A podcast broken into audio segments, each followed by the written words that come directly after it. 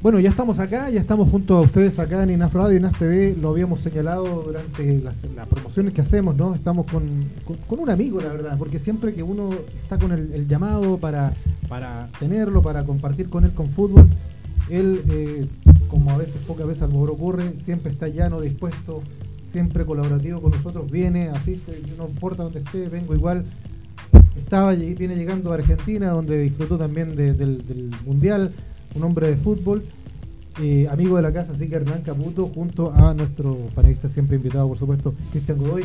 Gracias Hernán por estar acá por nosotros, por estar acá en INAF para, para hablar de lo que más nos gusta, para hablar de fútbol, de diferentes aristas vamos a apuntar mucho a tu trabajo, lo que hiciste allá también en Argentina, viendo fútbol, que también nos importa mucho, y por supuesto también hablar de todo este proyecto GEN, que tú también lo estás mirando un poco afuera, que a nosotros nos interesa mucho también seguir potenciando y difundiendo. Así que gracias Hernán por estar con nosotros y bienvenido una vez más. Bueno, bueno, muchas gracias Rodrigo, eh, saludo ahí Cristian, pero bueno, la verdad que contento de, agradecido de tu palabra cuando dices de siempre poder estar, pero creo que es lo que nos debe y que creo que nosotros debemos poder, los entrenadores o en este caso los seleccionadores, podemos estar, conversar y dar nuestro punto de vista para que la gente sepa y para también que esté informada. Perfecto. Cristian, ¿cómo estás? Bienvenido. ¿Qué tal? Muy buenas tardes. Sí, acá un, miércoles más, aquí listos para conversar de fútbol, que es lo que nos gusta, así que eh, nada, yo creo que más que seguir saludando y presentaciones, démosle con con los temas. y, con todo. Eh, eh, lo, más, lo más reciente, en la, la, final de la Conference League, ¿eh? se la había olvidado. Ah, sí, sí. Ah, el, olvidé. el West Ham con, con, la Fiorentina, el West Ham sale campeón, así que Iron Maiden está on fire para nosotros que nos gusta el rock. El, rock. también, también, pero Rolling Stone.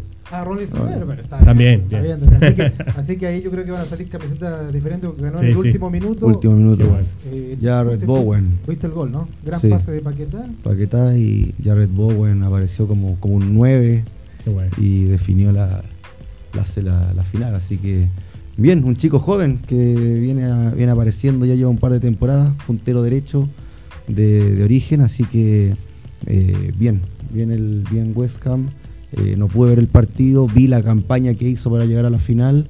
Así que, bueno, creo, creo, creo que se dio un poquito la, lógica, lo que se esperaba, lo que, lo que las apuestas también indicaban que iba de favorito el equipo inglés. Hace muchos años que no ganaba algo West Ham, ¿eh? así que ahora está feliz. Em, y lo otro, ¿por qué partamos un poco con eso? Pero maticemos con lo que pasó para después ya entrar más ampliamente en el otro tema.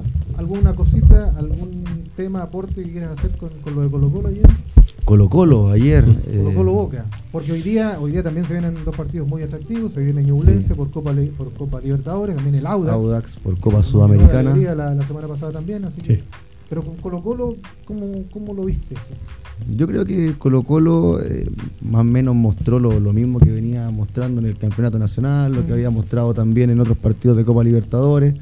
Eh, problema a la hora de finalizar eh, no le vamos a decir al finiquito, porque no, no, le vamos a echar la culpa a un jugador puntual, pero de repente, más que eh, problemas para finalizar la jugada de, forma individual, tiene que ver con cuestiones de cómo se gestan las jugadas. O sea, eh, si bien hubo por ahí una posibilidad mano a mano, pero no, no, se logran de repente generar jugadas donde de forma efectiva eh, pueda llegar a, finalizar de forma cómoda o ventajosa. O sea, de repente Colo Colo logra atacar, llega a zona de finalización, pero no llegan los jugadores de la forma más adecuada, con el perfil adecuado para finalizar. De repente eh, es una cuestión colectiva, eh, es una cuestión, no, no, no aquí de repente lo que uno puede leer en opiniones o, en algunos análisis apunta mucho a que falta un 9, como que, como que como que es cuestión de poner un 9 y se van a finalizar toda la jugada y van a dar tres goles por partido.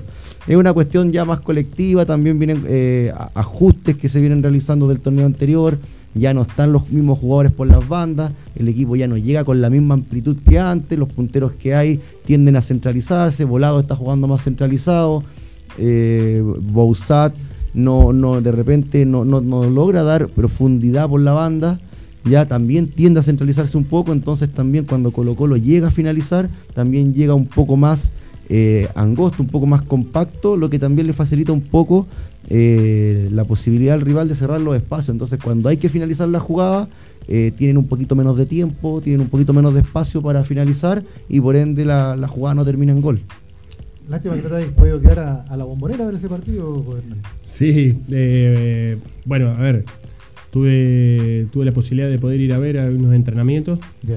Eh, conozco gente de- de- del plantel y, y sabía que había estado difícil porque, bueno, el partido lo vi allá, el que perdió con, con Arsenal, que fue muy, muy cuestionado Boca, y sabía que eso le iba a traer eh, problemas a Boca en su funcionamiento, que no, no lo tiene tan bien colectivamente, tiene jugadores individuales que marcan diferencia.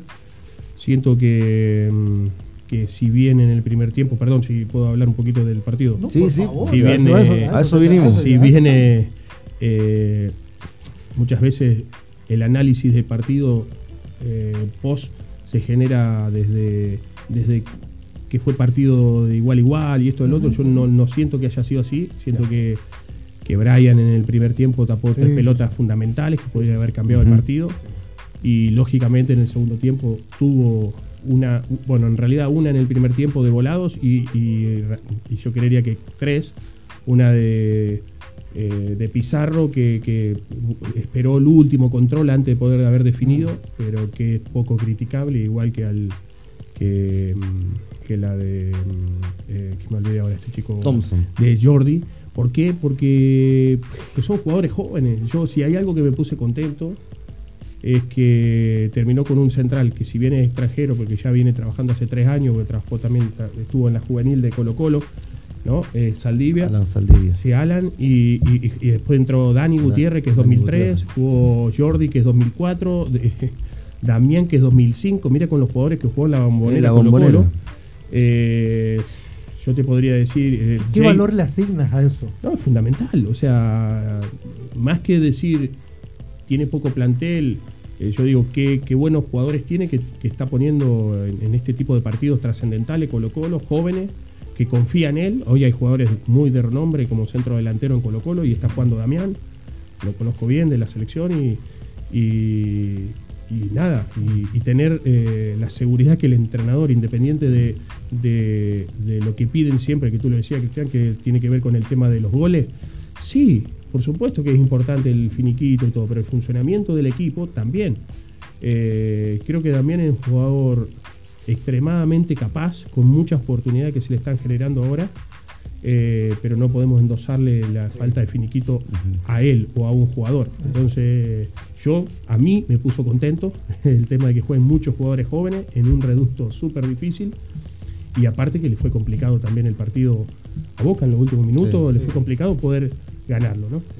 Eh, Yo, yo escucho a escucho a Hernán, escucho a, al mismo Quintero, escucho la transmisión que se hizo ayer también desde Argentina. Y todo eso, el, chico este tiene un lomo, un, Sí, sí. un lomazo, dicen los argentinos, que, que Sí. tiene- y, y que, y que lo, y que la va a reventar y que la va a reventar. Sin embargo, hay muchos, no sé si hinchas, que son al menos cercanos al que todavía sienten como esa impaciencia, ¿no? que tú dices hay que tener tranquilidad, con, lleven, llévenlo con tranquilidad, ¿por- porque él va a asumir con 18, 19 años la carga de un equipo completo, ¿no? Sí, totalmente. No, yo he tenido la posibilidad también de dirigir ahí un equipo grande y, siento que las responsabilidades que a veces le endosamos mm, a jugadores jóvenes, sobre todo en este tipo de equipos, por la dimensión y la difusión que tiene eh, las redes sociales, principalmente en, en los seguidores que tienen estos, estos clubes, muchas veces distorsionan la realidad de lo que de lo que está haciendo el jugador. Yo creo que lo más importante es que está, está jugando esta cantidad de partidos eh, más allá de los goles, porque al final, y que el entrenador le esté dando esta posibilidad, teniendo en cuenta los jugadores de renombre que tiene en ese puesto, ¿no? Exactamente. Sí, y, Bueno, ta- y también aporta en el funcionamiento, o sea, también Sí, por sí. ahí ha, ha- ha fallado alguna, algunas definiciones de, de jugadas, pero eh, arrastra marca, aguanta balones, entonces no es simplemente... presiona arriba. Sí, presiona muy Exactamente, bien, presiona bien, se eh, lee bien la jugada cuando tiene que presionar, entonces eh, no es solamente que ha perdido goles, sino que también él participa en, en un funcionamiento y, y también hay que entender que bueno, Colo Colo tiene un plantel con bastantes jugadores jóvenes, con bastante proyección, que se le están dando los minutos, que como lo- los casos que mencionábamos recién, y agregando a Bruno Gutiérrez, que juega por la derecha, Vicente Pizarro, eh, uno que juega un poquito menos, pero que a mí me encanta cómo juega, que es Alexander Oroz. Entonces, eh, es un, es Sí, un plantel- razón, me, me- me olvidaba. Cierto que Bruno se lesionó, Bruno 2002, entró Jason 2002. Exactamente. joven, otro joven. Y bueno, y bicho que no entró, pero. Claro, pero, pero está, viene jugando en el campeonato, viene jugando. También, y Alexander, que también es un jugador que tiene, un tiene una, una, proyección tremenda.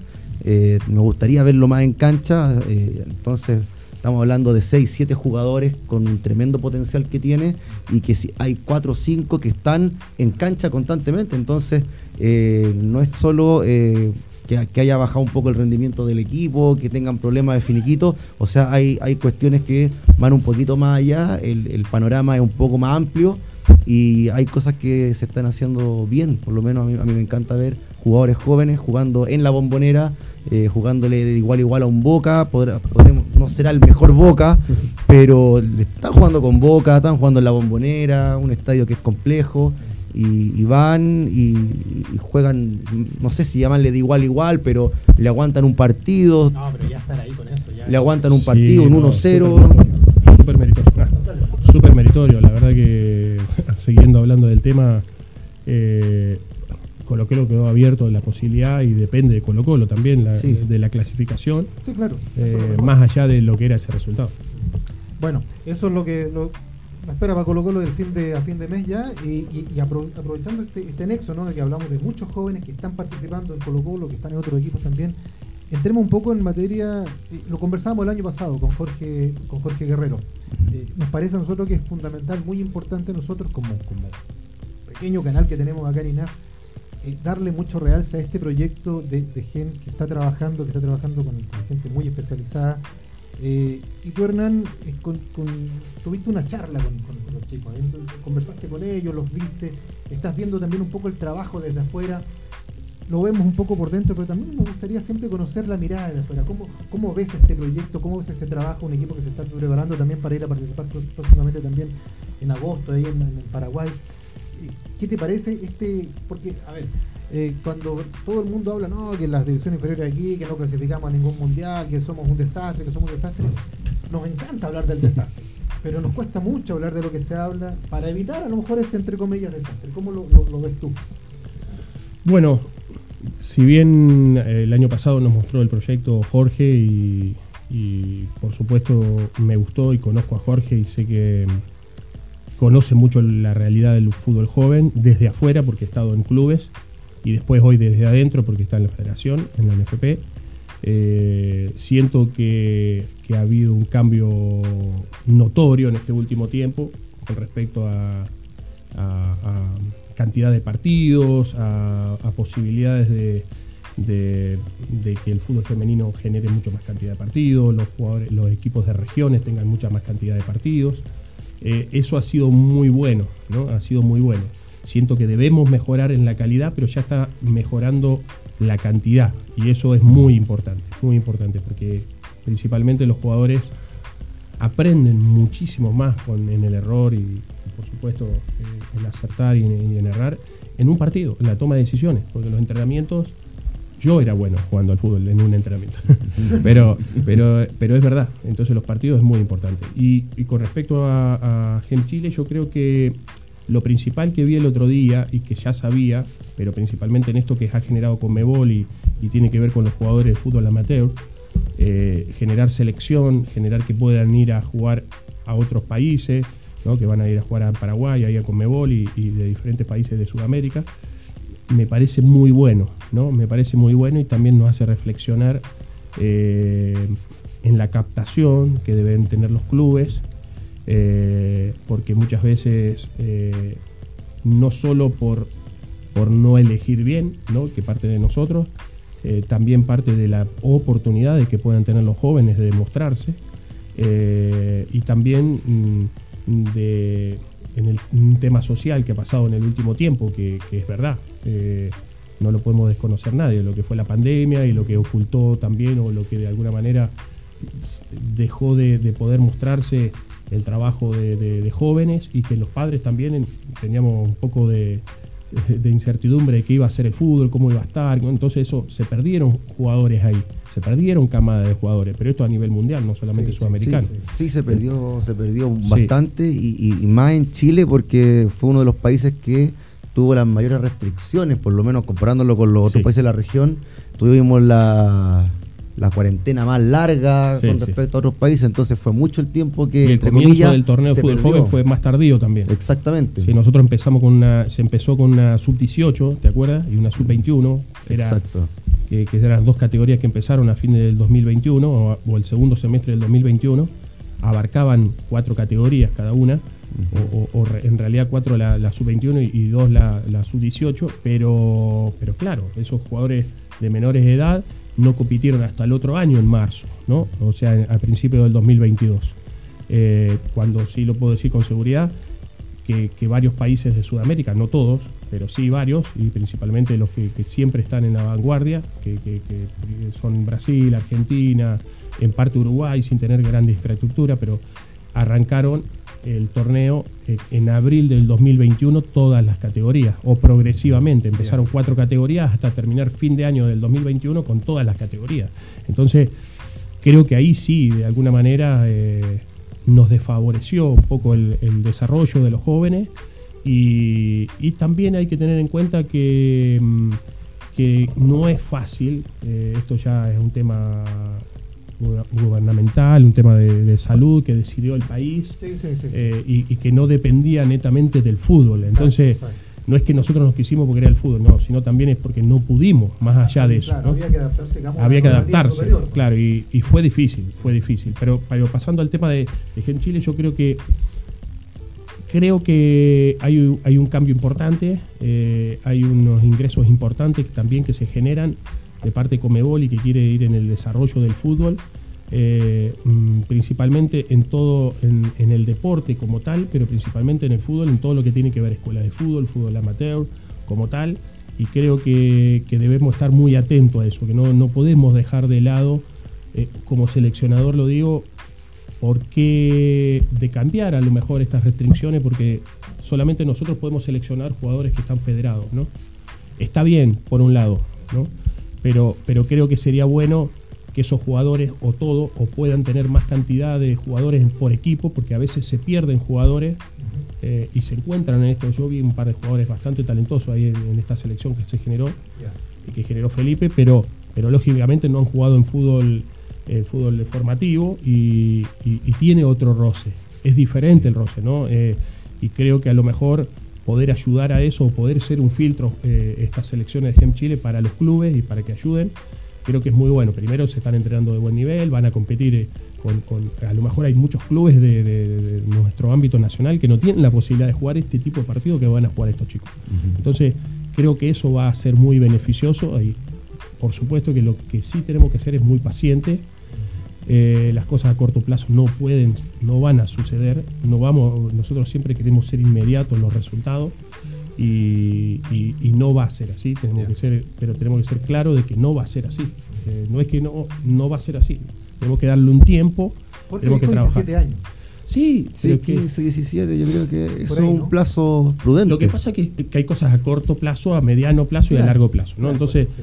eh, y hay cosas que sí, sí se pueden ir cambiando, que por ejemplo, tiene que ver, eh, a lo mejor en, en cómo van la cantidad de, de jugadores que, que podemos encontrar en diferentes puestos y demás. Después, la calidad de los la cantidad de los partidos, pero después mejoraremos a medio plazo, a largo, la calidad de los partidos, eh, la calidad de los jugadores, cómo los formaríamos, cómo los formamos, qué tipo de entrenadores son los que necesitamos para esas categorías, porque eh, hay, hay, hay cosas que no la podemos, no podemos ser inmediato y tenemos que dar un tiempo y tenemos que ser prudentes en ese tiempo. China tiene un proyecto que ellos se pusieron como plazo 30 años. ¿Cuál? ¿Quién? 30, China. China. Tiene un proyecto claro porque comienzan desde las bases, desde los chicos de 6, 8 años, y la primera camada, esa primera camada que a lo mejor va a ser profesional en 14, 15 años más, Mm. tampoco va a ser la mejor, es la primera. De ahí vienen todos los feedback que van haciendo en el camino y quizás la, la- la- la camada que a lo mejor comienza a dar lo- los frutos verdaderos va a ser la sexta, séptima generación que toman desde los 6 u 8 años y que llegan a ser profesionales. Ahí recién Mm. vamos a decir, este proyecto está empezando a dar los verdaderos frutos. Claro, hay unos que se van a ir viendo antes, de a poquito, ya, pero el, el- el objetivo real lo tienen a 30 años. Entonces, que me digan aquí 15, 17, Sí. si se logra. Yo eh, me voy a contar una, una infidencia con respecto a esto que dices tú. Hace mm, el 2015 creo que fue, estuve en Japón Y estuve en un, torneo y después tuvimos que dar una charla nosotros y, nos dieron una charla de la federación. Y, Japón, la federación, eh, tienen un proyecto que ya en ese momento tenía 10 años, ¿ok? o sea que era del 2005, y que es a 50 años, por eso así, en 50 años quieren salir campeón del mundo, eso es lo que quieren. O sea, y lo dicen sin problema, así como, como dice Cristian, del tema de China.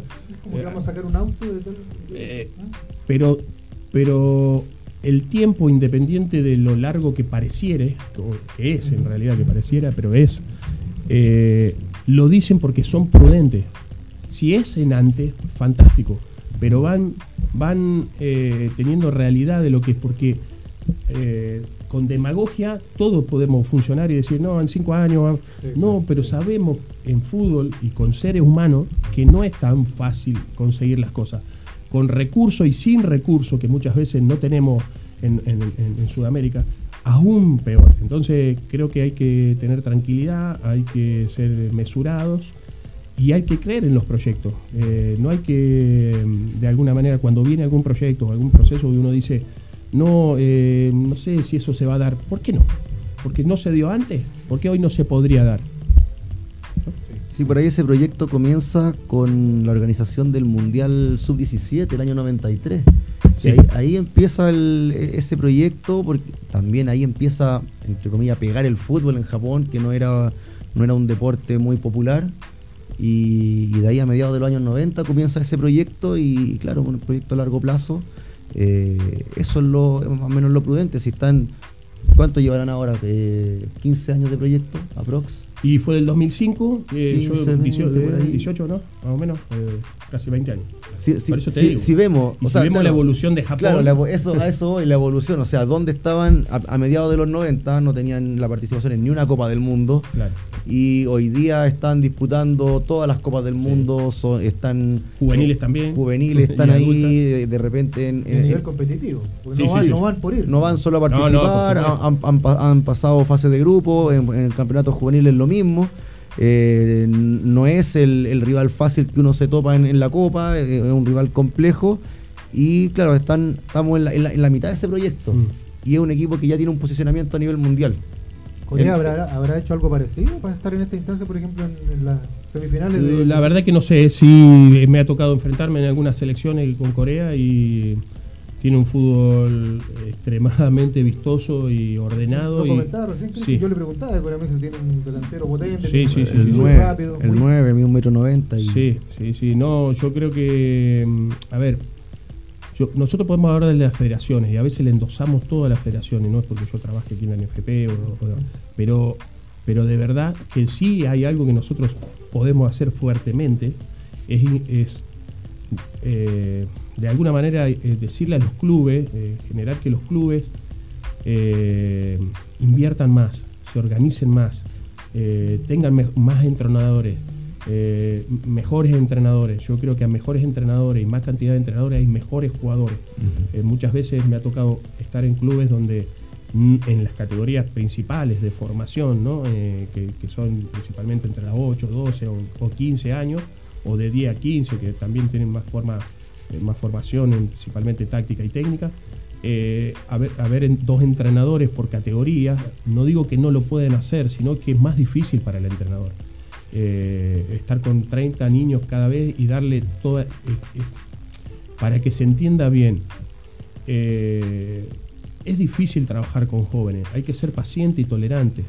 y para, para, estar en, esa, en ese tema emocional que tiene el joven a esas edades donde, donde es un volcán de emociones y donde muchas veces los entrenadores queremos entregarle algo en un tiempo y a veces no somos capaces porque el tiempo lo lleva a eso, nada más, no es porque, y hay que adaptarse a la, evolución de, y al tema de hoy de los jóvenes, como ha cambiado todo, la pérdida de foco es total de los jóvenes hoy hacia una tarea, es total. Entonces, eh, necesitamos más tiempo y necesitamos que esos entrenadores a su vez tengan asistentes, tengan otra. O sea, cuando nosotros decimos en algunos clubes, no, hay que tener menos entrenadores y total, no, no, ¿por qué se lo ve desde un lado económico? ¿Por qué no se lo ve desde un lado de, formativo, de inversión, que diga, No, eh, ¿sabes qué? Mientras más entrenadores, mejor. Porque mira, este jugador necesita más visualización, eh, más foco, más correcciones.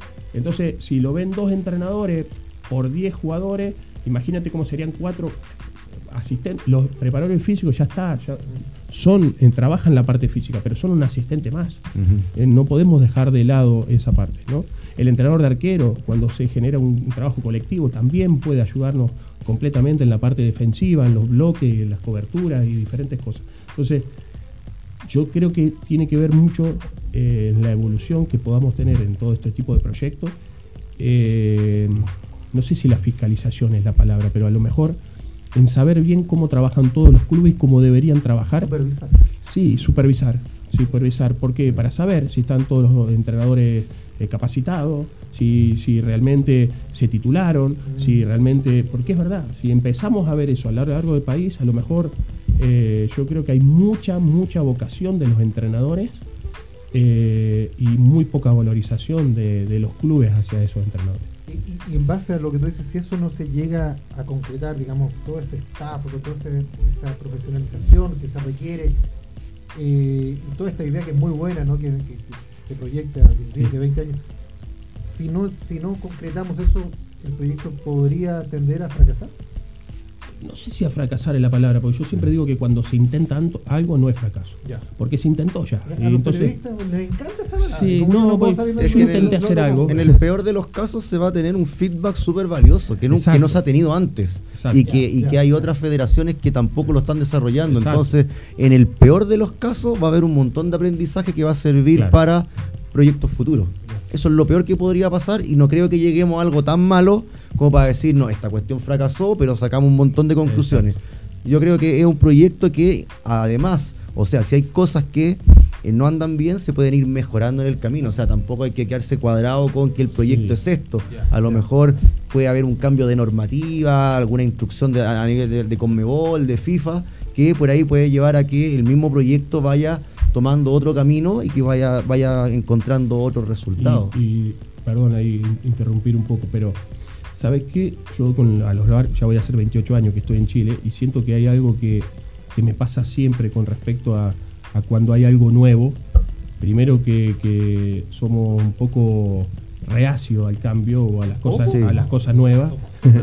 y después, cuando hay algo nuevo, eh, esperamos que, no, no, no solamente eso. No, no, no, solamente eso, no, es que es verdad. No, ¿sabes qué? Esperamos que lo haga todo. No, el ah, proyecto, acá estoy, que el proyecto haga que yo camine, que me mueva, que... Entonces, no, yo tengo que hacer para que ese proyecto funcione, no es el proyecto es un papel, ah. es una, presentación. Después nosotros somos la que le damos cuerpo a todo eso, ¿no? Y entonces ahí es donde muchas veces no entregamos el todo para que ese proyecto se dé. Exactamente. Me llamó mucho la atención lo que tú señalas, eh, Hernán, esto de que actualmente al joven hay que refocalizarlo una y otra vez, una y otra vez. Bueno, no voy a comprarlo como cuando tú eras joven, pero me imagino que ha sido una evolución muy grande. Eh, eso requiere además que bueno el, trabajo del mismo entrenador, como tú dices, se tenga que ampliar, salir mucho más allá de, sus fronteras, ¿no? Sí, yo creo que bueno, hace tiempo, eh, yo también participo ahí en Comebol, en, formación de entrenadores y demás. Eh, hace tiempo que se viene hablando de que el entrenador en cancha, o sea, si el entrenador es solo entrenador, no es nada. Esa es la, frase. Porque es verdad. El, que, no, da instrucciones. No, no, porque el entrenador en cancha en porcentaje es un 15%. Después un gestionador de emociones, de ideas, de guía, de un montón de, planificaciones y demás. Todo lo, todo lo encausan en lo que significa la hora de entrenamiento, hora y media o dos horas. Pero eso no es lo que es entrenador hoy. Antiguamente sí. Hoy hay un montón de cosas que hay que hacer de por medio de, de planificar, de supervisar, de saber cómo están, porque hoy ya... No, no, eh, eso sin duda de jugador, sobre todo cuando trabaja con jóvenes, es, hay que ver todo ese camino que, tiene ese jugador en tema social sin duda, que eso es el que te va a dar menos o más herramientas para poder ayudarlo y ver cómo se pueda desarrollar. ¿Lo grupal e individualmente? Tu cuerpo técnico, sí, claro, por supuesto. Hay que tener especialistas. Uno puede manejar rasgos de la psicología, del coach, de diferentes cosas, pero cuando hay temas bien importantes en tema social, como lo hay en Sudamérica, en Chile, sin, sin menos, que tienen que ver con el desarrollo familiar, con un montón de cosas que, son normales, con el tema de género, con ¿no? Eh, que ha pasado últimamente, entonces, eh, y que sigue pasando y que pasaba, lo que pasa que hoy se le da más notoriedad, pero eh, ahí es donde te quedan pocas respuestas para el entrenador, entonces tienen que estar el especialista, porque si no, si tú te enfocas en uno y qué hacen con los otros 29, si tiene 30, entonces tiene que estar el psicólogo, tiene que estar el asistente social, hay diferentes cosas que hoy ya van más allá de, lo que significa poner o sacar un jugador o decidir un sistema o una estrategia. No, y tienes 30 jugadores y pasan muchos clubes que hay un entrenador para dos categorías, entonces no son 30, son 50, 60 jugadores. Y entonces imagínate cuando tú tienes un fútbol formativo y tienes un solo psicólogo para 200 chicos. O sea, el, que te da, veo a un chico en, marzo y no lo veo hasta, hasta julio. ¿cómo lo Entonces, ¿cómo, le hago un seguimiento a ese chico? Hay, un montón de chicos que tienen problemas en el hogar, problemas, a lo mejor no problemas, pero el hecho de, que sea de región y que esté en una casa de un, de un club ya tan lejos de la familia todo el año, cómo responde en el colegio, cómo responde a los entrenamientos, eh, su desarrollo por completo, social. Eh, eh, hay que hacerle un seguimiento. Hay, muchos chicos que, o mucho talento que se termina perdiendo por cuestiones, llamémosle extra pelotitas. Totalmente. ¿ya? Que de repente hay mucho talento con el balón, pero el jugador se pierde por problemas nutricionales, no llegó a ser más porque problema nutricional que conlleva a que, por ejemplo, tenga eh, muchas lesiones. ¿Por qué? Porque no se alimentó como correspondía. ¿Ya? Entonces, problemas sociales, psicológicos, mental, no sé, eh, todo eso eh, hace que ese tremendo talento que hay, que acá abunda talento, no llegue a ser un talento de primera línea. ¿Cuánto estamos estrechando esa brecha para, poder encauzar y, atomizar cada vez más el tema y que no se nos escapen grandes jugadores y grandes, grandes talentos? Yo creo, si bien, eh, bueno, puedo hablarlo un poco porque he estado casi, llevo más de 10 años en la selección, he estado casi con esa elite de fútbol joven, mucho tiempo.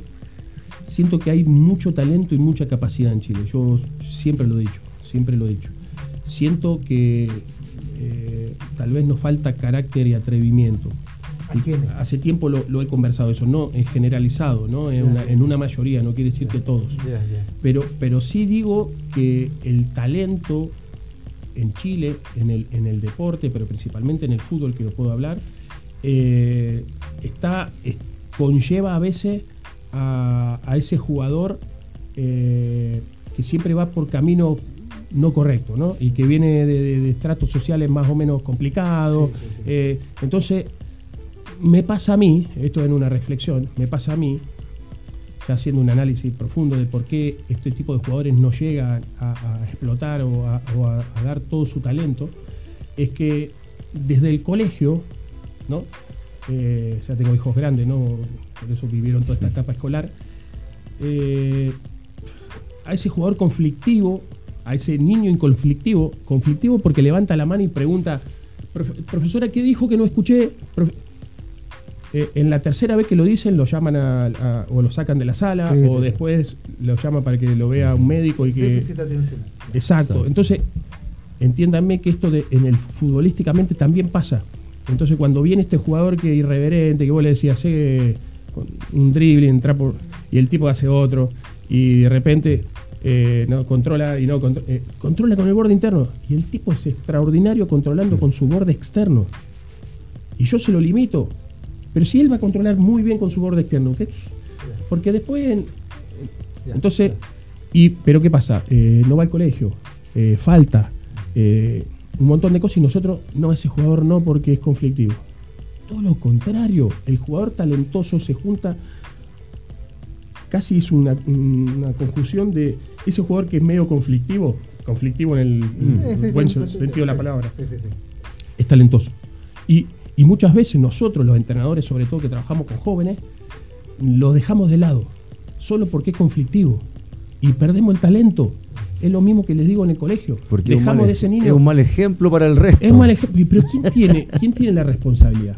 Nosotros, los adultos, no los jóvenes. Si ellos se están formando, o sea, a lo mejor no tuvieron esa figura materna o paterna para darle un camino más o menos lógico de vida y que de repente no tienen alguien, entonces en- encontraron que vino alguien, en el fútbol siempre normamos todo, a las 9 se entrena, eh, vamos a hacer esto, vamos a hacer otro, y esos chicos no estaban acostumbrados a que le entreguen una línea así de lo que tienen que hacer en el día, ellos se levantan a la que quieren, entonces, ¿quiénes son las obligaciones? A mí, y yo siento que ahí perdemos talento, perdemos jugadores eh, muy ricos técnicamente, eh, con ese potrero, ese barrio que, que- que- que hemos perdido en este último tiempo, en- en generacionalmente en todos lados, pero que lo coartamos porque muchas veces decimos, no, ese jugador nos va a traer problemas.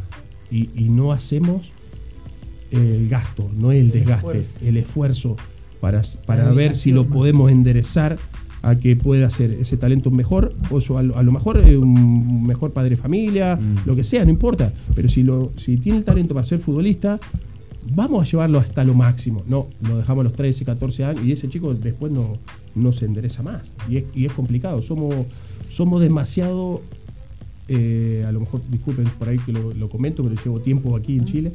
Siento que a veces somos demasiado clasistas en, en la, en la manera de ver eh, a- o ver el color de piel o la manera de ser de un jugador o de una persona y ya los encasillamos sin darle una mínima oportunidad.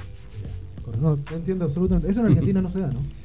Se da menos, Mucho se da menos. se da menos, pero se da, se da. Pero, Claro. no, no, me- pero yo no puedo llevar a cosas como nos formamos antes, ¿no? Porque evidentemente teníamos más libertades de muchísimas cosas, eh, de, de jugar, de, pero hoy ha evolucionado, los entrenadores yo creo que estamos, eh, hemos aprendido muchísimas cosas que tienen que ver con la táctica y que eso te lleva a, a- a trabajar específico en puesto, en, eh, y, también lleva una, una- atención diferente de jugador, pero tiene que ser progresiva y saber desde qué edades también tú puedes entregarle ciertos conceptos para no atrofiarle o para no saturar precozmente eh, su evolución.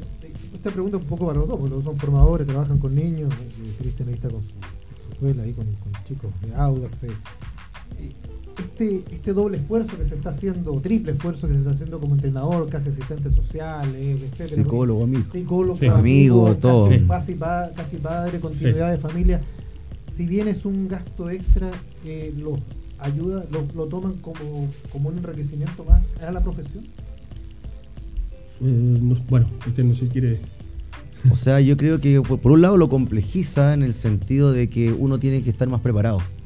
Ya Eh, uno tiene que entender por ahí la psicología del niño, cómo el niño en- en- entiende las cosas. No, no, de repente uno espera que un niño pequeño eh, tenga un racionamiento eh, como un adulto y, uno espera que el niño se encuadre al, al- al formato que uno tiene. Mm. Eh, creo que hay que estar eh, totalmente preparado para ese tipo de situaciones, entender cuál, cuál, es, cuál es el proceso formativo del niño, qué es lo que le tengo que ofrecer en cada momento.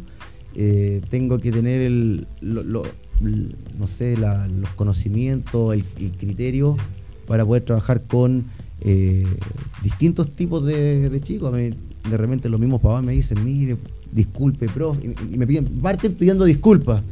Eh, mire, es que mi hijo es inquieto. En, en el colegio lo mandaron al neurólogo, eh, fue diagnosticado con déficit atencional e hiperactividad.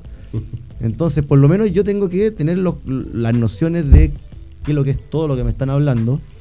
Y, pero saber cómo llevar a un chico que tiene. mm, A mí no me gusta diagnosticar a los niños con la hiperactividad y no me, no me gusta, pero sí son chicos que son más inquietos y uno tiene que saber eh, cómo manejar ese tipo de situaciones.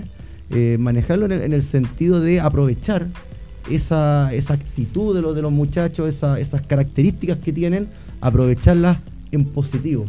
De repente Ah, me no. pasa que, claro, cuando yo trabajo con, lo- con los más chiquitos, yo, yo me agacho, hablo con ellos más o menos a su altura, y nos falta el que se sube a mi espalda, te abraza, y, y después los papás me piden perdón, disculpe, que, le- Mm. que- Al final uno, uno lo maneja, a, uno, a, los chicos le, les puede, entre comillas, ampliar ese margen, lo puedo, puedo dejar que se suba a mi espalda, después a lo mejor yo trato de todo eso, toda esa energía, mm. eh, tratar de conducirla en algo positivo. Perfecto, perfecto. No, un poco es, eso, ¿no? La, pregunta como donde yo, donde yo apunto es, que, es que si, están todos los entrenadores alineados en esa postura que ustedes tienen, qué bien andaríamos, ¿no? Es que, ¿sabe qué? Mira, yo ahí, en este tema que me gusta mucho la formación de entrenadores a mí, eh, y poder, eh, como me, me, formaron y me sigo formando, pero me formaron de una manera yo siento que no hay que forzar nada. Hay entrenadores que son para trabajar con fútbol joven eh, y hay que, entrenadores que son para trabajar con, profesionales, con adultos. Porque no son tolerantes, porque no tienen paciencia, porque tienen que saber que, si se le van a subir un niñito arriba, si se corre, no pasa nada.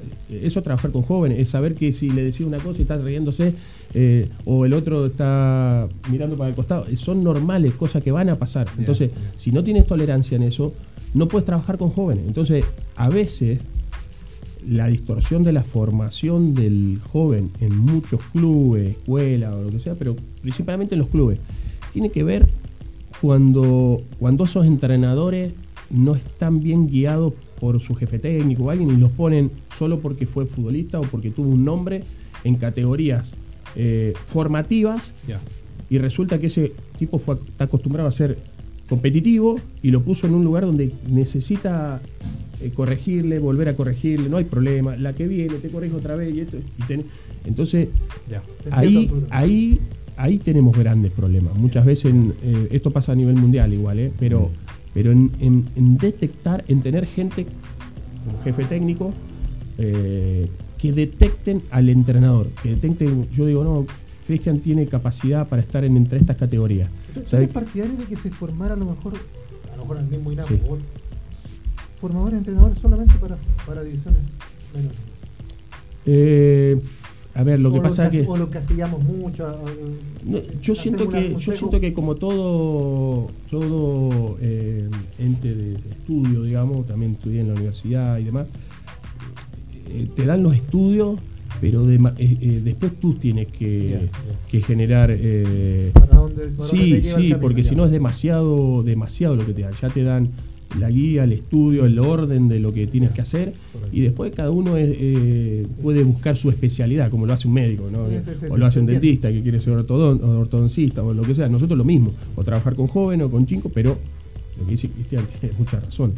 Si tú no eres capaz de saber cómo se comporta psicológicamente en su estructura un joven entre los 10 y 12 años, no vayas a dirigirlo, te lo pido por favor, porque eres capaz de atrofiarle totalmente su formación y su evolución como un joven, porque le vas a decir algo que probablemente le quede para siempre y no es real. Él está en formación, todavía no sabe ni relaciona ni raciocina lo que está bien o que está mal. Entonces, por eso, exacto y me dan esta opción y, la tomo la dejo, pero la tomo de a mi manera. Yo entiendo eso, pero es difícil. Hay, dos cositas. Lo, primero, por ejemplo, entendiendo el racionamiento del niño. Por ejemplo, una frase que es muy repetida en niños muy pequeños es esto es mío, esto es mío, esto es mío. ¿Por qué? Porque su racionamiento es que lo que le gusta es de él. Entonces, cuando tú trabajas con niños de 5 o 6 años, ¿qué es lo que puedes esperar? Que el niño quiera agarrar el balón y a, lo, mejor tú lo que vas a querer es que eh, juega, abre el balón, pase, y el niño lo que quiere es agarrar la pelota y jugar él con la pelota.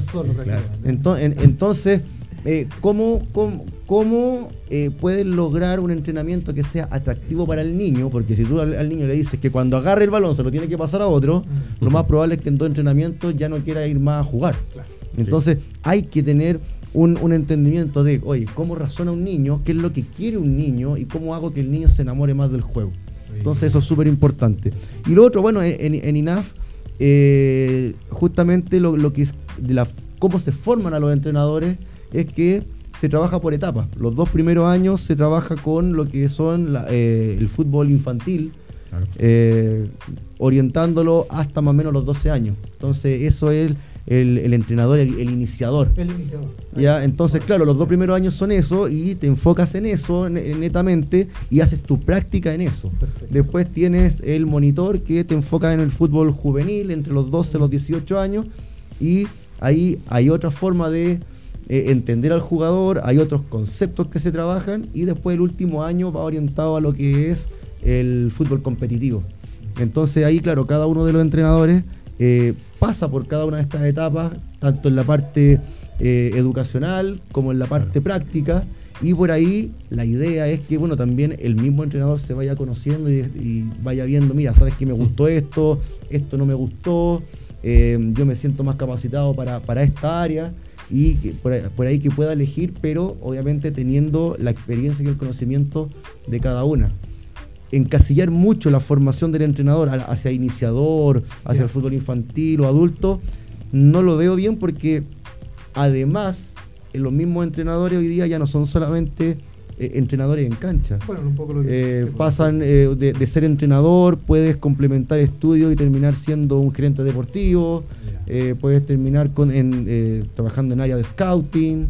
Eh, entonces, eh, eh, el abanico es mucho más amplio que solamente decir soy entrenador de infantil, soy entrenador competitivo, sino que el fútbol hoy día te ofrece una mayor gama. Hoy día ya sea con, el estudio de análisis de datos, la, inteligencia artificial, que más encima todo todos estos datos, todos estos números los tome un especialista, un entrenador de fútbol que los pueda interpretar de forma correcta, es otra área que también eh, se puede desarrollar. Entonces creo que lo principal acá es que el entrenador esté formado de la forma, de, la forma más eh, amplia posible para que después cada uno, dependiendo de sus actitudes y aptitudes, pueda ir encontrando eh, ese lugar en el fútbol donde pueda encajar de mejor forma.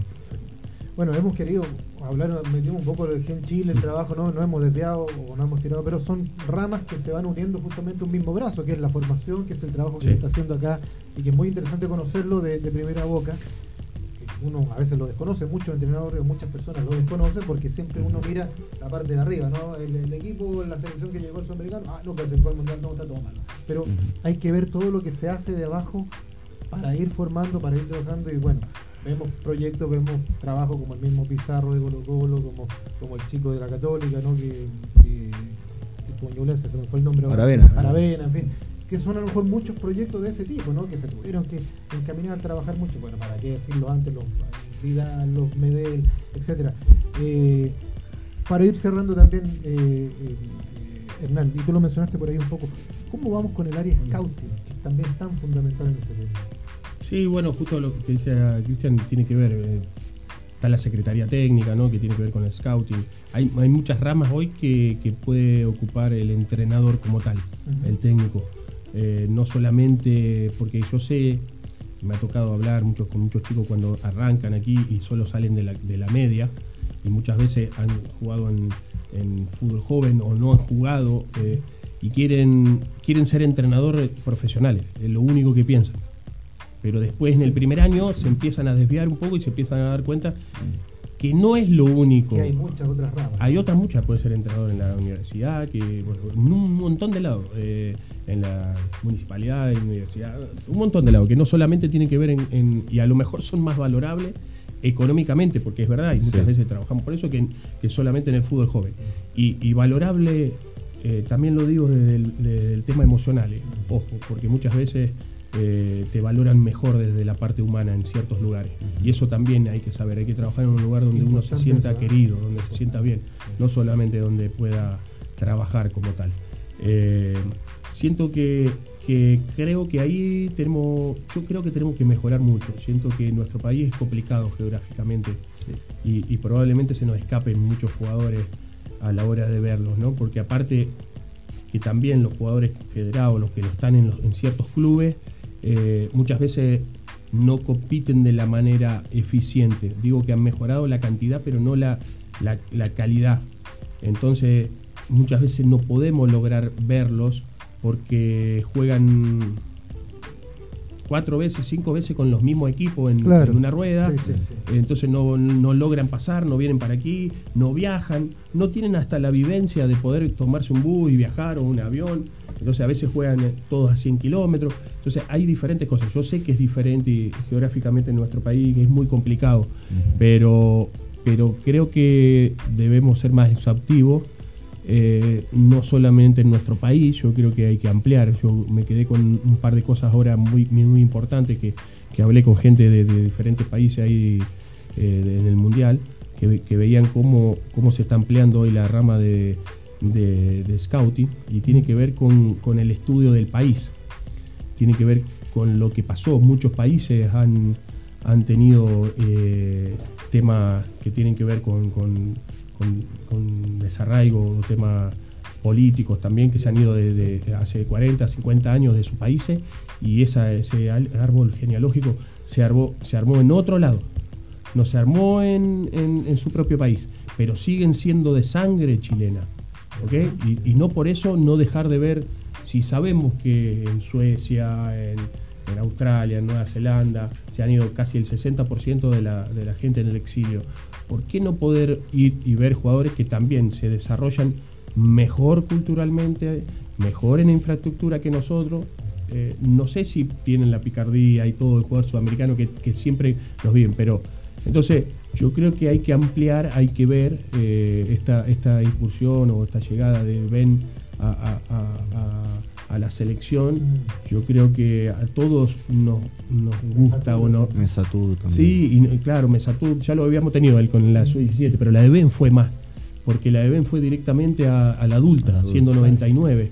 Viste, año 99 no pasó por selecciones juveniles, tampoco habíamos sabido mucho, también hubo un tema ahí de de que estaba jugando por Inglaterra, porque jugó hasta sub-20 en Inglaterra, pero eh, qué grato es ver de repente a jugadores como él, ¿no? Porque tú lo ves competitivo, buen físico, pero un tipo sensato, humilde, se ve cercano y se ve que ama a Chile, que quiere a Chile, que eso es lo que uno quiere. Entonces. Cayó bien al tiro. Sí, y no quiere decir. Eh, no, pero es verdad, claro. Entonces, pero eso no quiere decir que no veamos aquí. Que no veamos aquí. Pero digo que tenemos que ampliar, porque porque también los países en general, eh, por eso lo decía del scouting, los países, pero hasta muy desarrollados futbolísticamente como Inglaterra, están buscando tercera generación en diferentes países del mundo, no solo en Inglaterra. Entonces no nos podemos coartar de, de poder tener esos poderes que realmente son chilenos, ¿entendés? Sangre chilena. No es que yo, yo me nacionalicé hace 20 años, pero me nacionalicé. No soy de sangre chilena, ¿me explico? Mi hijo sí, pero yo no. Pero estos chicos sí, porque son sus abuelos, sus padres. Hay gente que se nacionaliza. no tengo nada contra Saldivia, pero se nacionalizó. Eh, los, demás muchachos son de raíz chilena, quieren jugar por Chile, morirían porque su abuelo le diría, le decía que debería jugar por Chile, sería feliz, el que, el que se fue hace 30, 40 años. Entonces, entonces creo que por ahí va el asunto también de ver y y bueno, creo que también yo soy, creo mucho en esto del fútbol amateur, siento que hay jugadores que, no podemos perder, que a veces tenemos que estar atrás de ellos porque hay chicos que, de verdad no les gusta ir a entrenar. ¿Y, por qué no le gusta ir a entrenar? Entonces, y dicen, no, porque no le gusta ir todos los días a entrenar. Bueno, pero ahí está nosotros, ¿cómo podemos lograr que lo haga? Motivarlo, estar encima de él porque muchas veces pasa por eso, ¿no? Es que son muchos días y después jugar, yo quiero ir el fin de semana nada más jugar. De verdad que se pierden talento así nada más. Mm. Y vos les preguntás a los chicos y dices, no, quiero profe, yo no quiero y todo lo demás. Ya, listo, ya está, y no va y no se prueba y, lo vamos a dejar. Y se perdió ese talento con los casos de talento que tenemos en Chile, digamos, de, tenemos, eh, tenemos el diamante, ¿no? Nos falta pulirlo, y pulirlo es eso, es llevarlo, porque está, si el talento está, pero, pero necesitamos esos jugadores, mira, tú nombraste a Alex y Arturo, todo, nunca fueron a un mundial juvenil, su 17 estoy hablando, su 17, no jugaron, no jugaron en su 15, eh, después fueron al 20, y de ahí a la adulta, ¿qué es lo que nos pasa? Entonces, digo, es tan importante eh, jugar un mundial juvenil para muchos no sé si tanto, ¿eh? No sé si tanto, 17, no sé si estos jugadores llegaron y hay muchos que no jugaron. Mundiales juveniles y están en la adulta. Bravo, figura mundial, jugando hasta los 40 años. Entonces, eh, empecemos a ver, porque cuando decimos no, eh, no, jugamos mundial, no vamos a ir. Para, para, si en, la historia, desde 1958, hemos ido a 5 y 6 mundiales en su 17 y sub 20. Entonces, Andamos la pelota al piso. Sí, ojo. y, el ejemplo contrario, la transferencia que hay de esos jugadores que sí van al Mundial Sub-17, ¿cuántos llegan a una selección adulta? 20, claro, ¿cuántos llegan a la adulta? Son eh, eh, bajísimas, no en Chile, en, todas las selecciones, a todo nivel. Entonces, eh, tan necesario es haber clasificado el mundial. O sea, si se logra, perfecto, lo, aplaudimos, Pero mira, estos chicos, ustedes lo estaban diciendo, Ale Aravena. Tuve la suerte de guiarlo y, en cierto momento entrenarlo están todos en la selección adulta. Eso es un logro Absoluto. de nuestro país que en algún momento llegaron. Hoy los jugadores sub-23, adulta hay 7, 8, hay 12 que yo tuve entre arqueros y todo. Digo, bueno, ¿clasificamos mundial siempre? No. Pero estar en la adulta sí llegaron. Qué buen logro que se hizo en ese camino. Entonces ahí está el proceso, que no, no podemos solamente mirar si la sub-20, la sub-17 llegó al mundial o no. A lo mejor no clasificaste al mundial, pero tres de esa generación pasó a la adulta. Claro. Entonces ahí está el trabajo hecho, ahí está hay un buen proceso. No, muy interesante, la verdad. Me, gusta escuchar esto. Lo apasionamos un poquito. No, a eso iba. Pues. Me encanta la pasión. La pasión que le ponen ustedes para, para hablar de un tema que se habla muy poco, casi nunca, porque nos gusta mirar la parte. No nos gusta ver el iceberg, no nos gusta ver la punta, no, no donde está abajo. y abajo donde está más grande, no, abajo donde está toda la base. Donde está el esfuerzo. Donde está todo el esfuerzo. Así que yo sé que tienes que hacer, Ernesto. Ah, está bien, gracias. Te, te, te, un poco más. no, tranquilo. Pero eh, muy complacido. Ah, lo último sorprendido por la eliminación de Argentina ¿Cómo quedaron los argentinos? Sinceramente, mira, yo lo voy a decir desde mi punto de vista, ¿eh? sin demagogia. Eh, las cosas las cosas cuando salen son forzadas salen mal. Salen mal. Salen mal. Lo digo, lo digo porque eh, es como si nosotros quedamos fuera en la sub-17 del Mundial. Si ahora hacen un sub-17, Chile y va al Mundial nos vemos mal. Nos vemos mal porque en cancha no clasificamos. Entonces. La, idea que querían hacer, por ejemplo, antes de los Juegos Panamericanos, poder hacer claro. Nos vemos mal. Entonces, pasó, yo creo que el equipo estuvo muy golpeado, el entrenador fue muy golpeado en el sudamericano, un, entrenador de mucho renombre como jugador.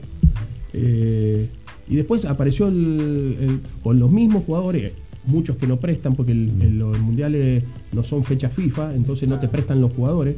Los jugadores que van a los mundiales son 20, por ejemplo, Francia fue con tercera generación de jugadores, no iban, no fueron todos porque los tienen todos en primera en primera división o en otros equipos de Europa, entonces no estaban. Brasil fueron cinco jugadores menos que juegan en Europa, ya fueron vendidos en la sub-17 en 20 y 30 millones de dólares, entonces no estaban. Entonces hay que saber eso cuando dicen, no, Brasil ya sabía que esto podía pasar obviamente no quedar afuera con Israel. Argentina quedó afuera y, bueno, obviamente en Argentina se lo criticó bastante, eh, pero de alguna manera a nivel eh, entrenadores o gente de fútbol que estábamos, lo vislumbrábamos. En, la fase de grupo eh, no era tan complicada, ¿no? era accesible.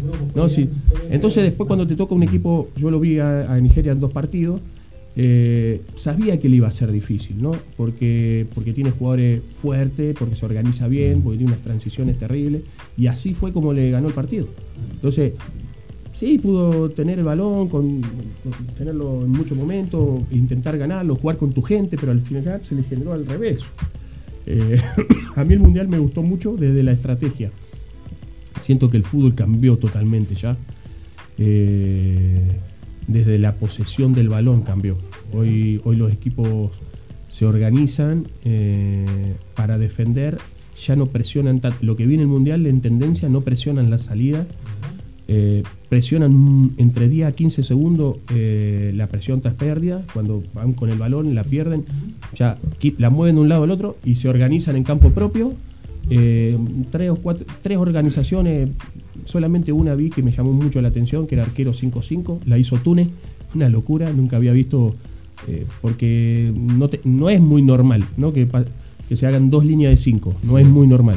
5-4-1 sí, ¿no?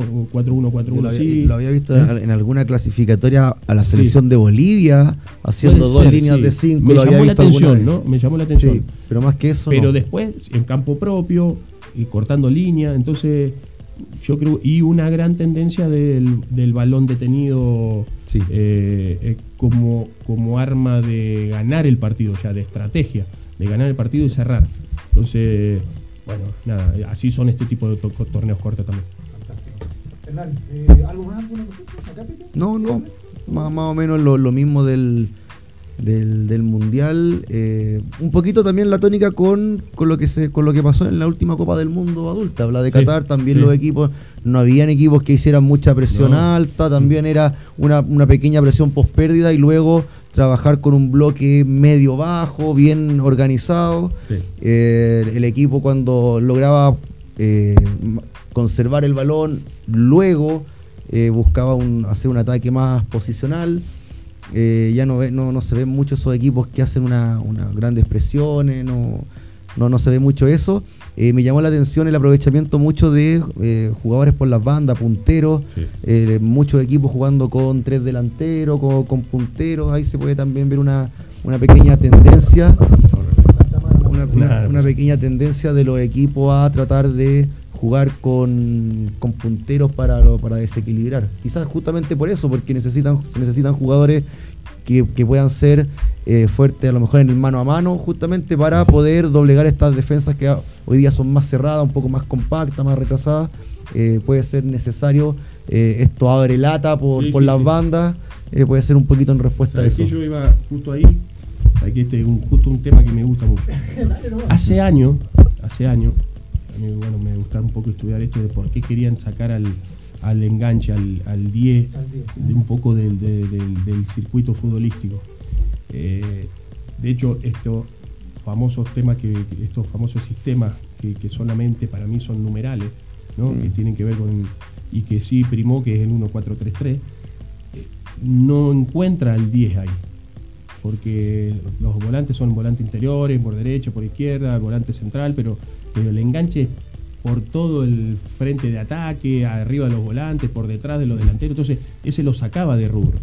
¿no? Entonces, hoy, con estas organizaciones defensivas, lo que más necesita es el jugador que tenga impronta, que sea capaz de romper líneas, que te haga una bicicleta, una pared y te rompa una línea de 5, como dice yo, de 4, con un solo dribbling o un amague o una, un engaño. Entonces, están volviendo, los vi, los vi, los vi. Hay muchos equipos que, sin embargo, independiente de jugar con ese 1-4-3-3, eh, en la organización lo hacían con 2 y 1.